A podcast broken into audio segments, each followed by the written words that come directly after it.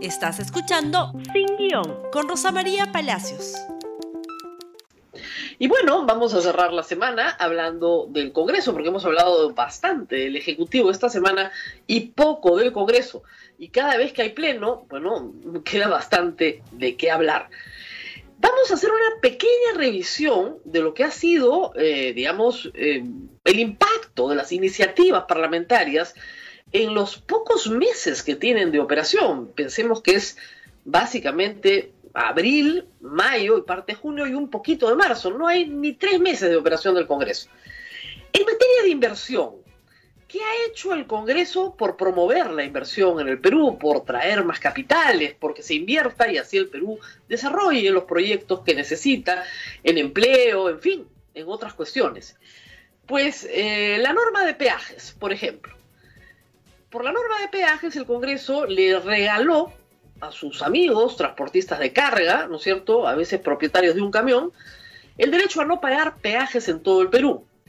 El Tesoro Público tuvo que comerse el sapo, pero los congresistas decidieron que se comiera el sapo también los concesionarios, ocho concesiones en, a nivel nacional en el Perú, que tienen contratos con el Estado peruano.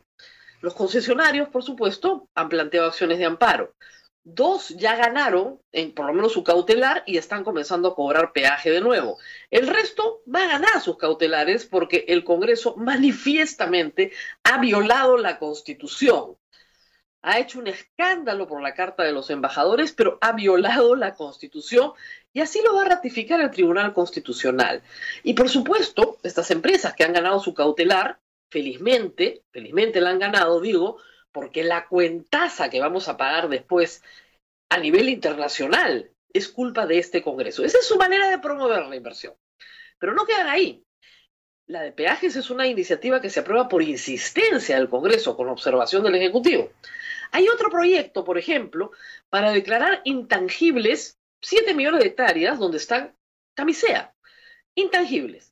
Camisea hoy produce el 50% de la energía del país. De ahí sale el gas, que produce el 50% de la energía del país. El proyecto, en conclusión, cierra Camisea, lo declara intangible. Cero. Cero gas de Camisea. ¿A quién se le puede ocurrir esto? Pero, pero está en el Congreso. Pero digamos ya, la inversión no es lo de ellos, ¿ya? Vamos a la educación. ¿No? Bueno, pues educación. Educación superior. Primera iniciativa, ya retirada, crear una instancia superior sobre SUNEDU. ¿Para qué? Para que revise las decisiones que perjudican a los propietarios políticos que están representados en el Congreso. Telesub, por ejemplo. se desechó. Pero luego dijeron, no, ¿sabes qué? Mejor no. Entonces, que el Estado asuma, financie el licenciamiento de las universidades a las cuales privadas ya se les denegó el, licenciamiento porque son una estafa, porque se han pasado años estafando a alumnos y a padres de familia. Entonces ahora quieren que las rescate el Estado. Ayer felizmente retiraron el proyecto. La única cosa buena que han hecho en educación superior, en la Comisión de Educación, es aprobar la moratoria de la creación de nuevas universidades por dos años. Pero no lo hacen porque crean que esto es importante para el país, lo hacen para garantizar probablemente un mercado mucho más chico a algunas universidades que también tienen propietario en el Congreso de la República. Bueno, salud, ustedes dirán, bueno, salud, en medio de una pandemia tienen que haber aportado algo. Tres leyes, porque ya son, no son leyes todavía, tres autógrafas remitidas al Ejecutivo, las tres observadas por el Ejecutivo, todas en materia de salud. La primera, ascensos y nombramientos sin, sin presupuesto en salud, en salud además. Sin presupuesto, los congresistas no tienen iniciativa de gasto. Segunda iniciativa, una bonificación a los profesionales de la salud, que ya la dio el Ejecutivo. Ya la dieron en el Ejecutivo. Entonces ustedes dicen, ¿a qué se dedican estas, estas personas? Y la tercera es la disposición de los bienes ajenos. O sea, el Estado puede apropiarse lo que quiere en materia de salud. Le han contestado que en realidad eso es inconstitucional también y que no la pueden aprobar.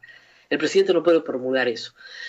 Bueno, reforma política. Ustedes dirán, bueno, lo suyo no es la inversión, no es la educación superior, tienen un conflicto de interés gigantesco, tampoco la salud, eh, la reforma política, porque esa fue la razón por la cual los elegimos. ¿ah? Acuérdense ustedes, el año pasado un Congreso obstruccionista que no quería apoyar una reforma política, que se ganó realmente la animadversión del pueblo peruano, que pedía gritos que lo cierren.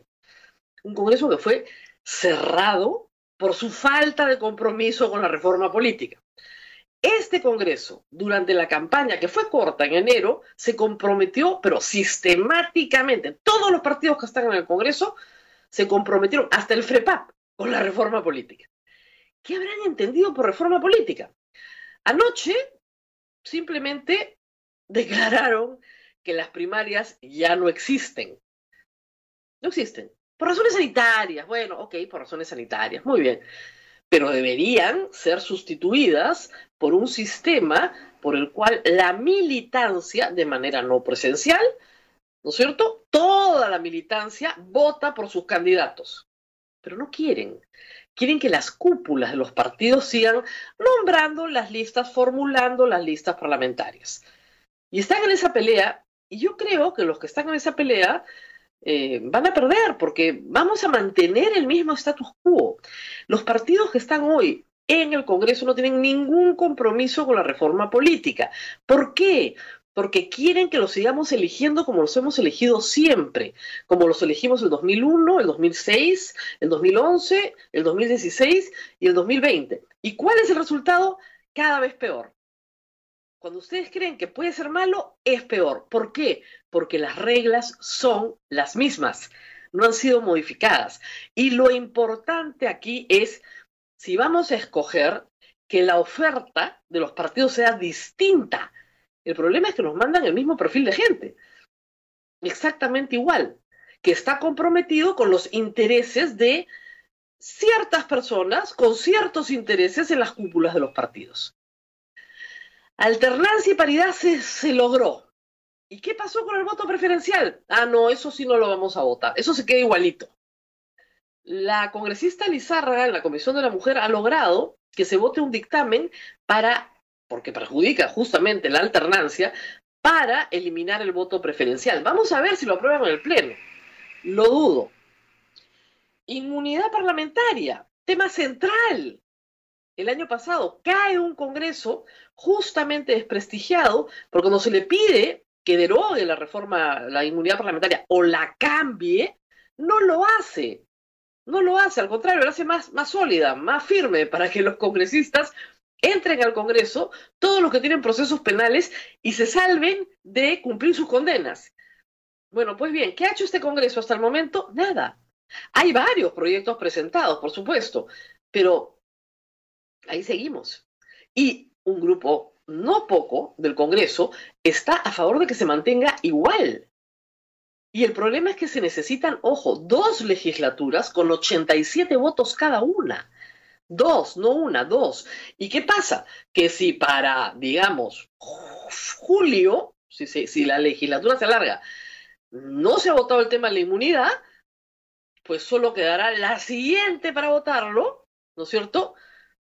tal vez, y finalmente lleguemos a una situación en la cual no se tengan las dos legislaturas ordinarias consecutivas necesarias para que cuando vayamos a votar el próximo año, la inmunidad parlamentaria haya cambiado. Promesa de campaña, ojo, la promesa de campaña era eliminarla o por lo menos hacer propuesta al Ejecutivo que la Corte Suprema sea la entidad que levante la inmunidad parlamentaria, no el propio Congreso, pues.